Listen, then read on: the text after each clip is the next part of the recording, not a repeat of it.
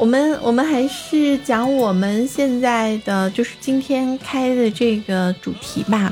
为什么我会提到会不会是通呃是通胀还是通缩哈？米国在印钱哈，那么但是呢，他自己是不会那个就是引起他的通胀的，因为他是向全球输出的。他为什么要去做这件事情？包括美国的股市会不会跌？我们顺带便说一下，反正这个就是基于我们自己的一些判断和大家一起分享一下。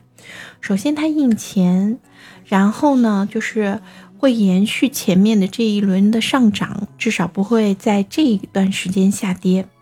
然后呢，但是它不会无限制的印钱，呃，那么也就是说，当它开始不印钱的时候，它基本上它的经济数据就已经是向好了。嗯，那么其实道指和这个就是经济的正相关啊，是呃是非常就是非常紧密的，所以一旦它的经济是向好了，那它又没有理由下跌了。所以其实在我看来的话，就是它确实是呃控制的非常好，做的也是非常棒。其实说到这个，就是它的这个道指的大方向，包括它其实你看，这次就算是爆仓，它其实爆的是中概股，对我对它自己本身是没有什么太大影响，而且其实对他来说的话，反而也是一件好事儿，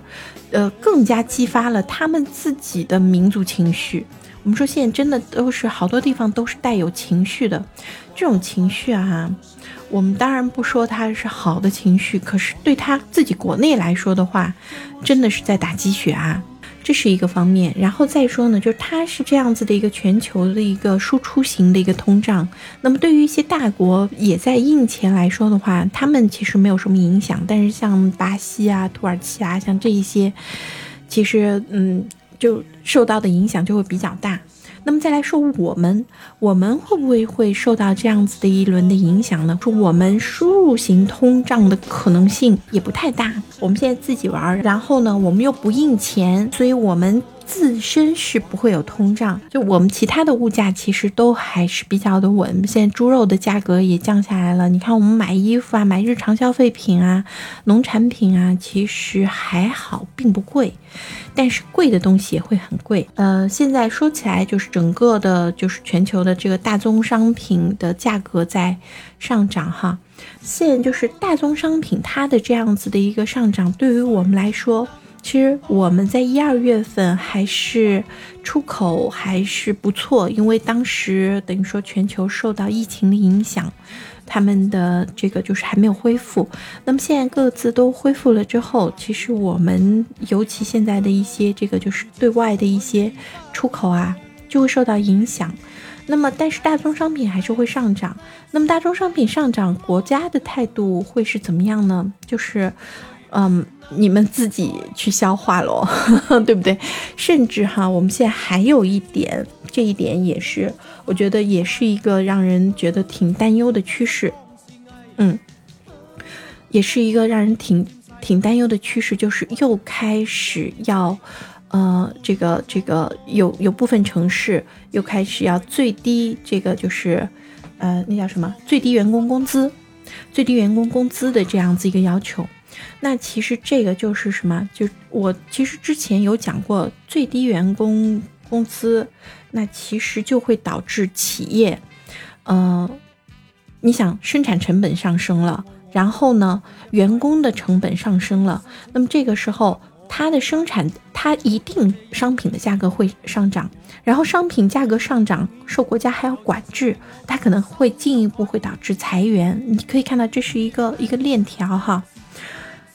呃，生产成本上涨，人员工资上涨，然后呢，生产，然后它的商品价格上涨，可是商品价格上涨会遇到市场管制，所以呢，它可能会裁员，它减少生产，会增加这个失业率。可是我们的失业率现在会变成另外一种，呃，这个衡量标准叫做灵活就业。灵活就业不记在失业率里面，但实际上我们自己就会知道，说有大量的人他处于灵活就业，就比如 我们现在的状态可以说是灵活就业状态哈。好，那这样子会不会？对，那这样子会不会就会有一种情况，就是商品但是国家还在鼓励你要去生产啊，商品会越来越贵，然后呢，再加上用人可能会越来越贵。我们现在的科技的上升，那些用机器人也会越来越多。我们失业之后，其实它的生产力并没有下降，也是我可能是这一些企业主他情愿我用用机器，我用人还不如用机器，所以就会导致说，呃，企业它。也要想办法降本嘛，你不让我的我的成本是增加了，你要让我人工增加，那我想办法降低人工啊。我我商品成本我没有办法去降低，我人工可以降低，我的商品售价你我抬高，你不让我抬高，那我那我那我只能去做一定的挤压，那么在这里面就会导致说商品还会在一定的幅度上面上涨。嗯，那我们手里的钱又不多，国家也不印钱，也不发钱，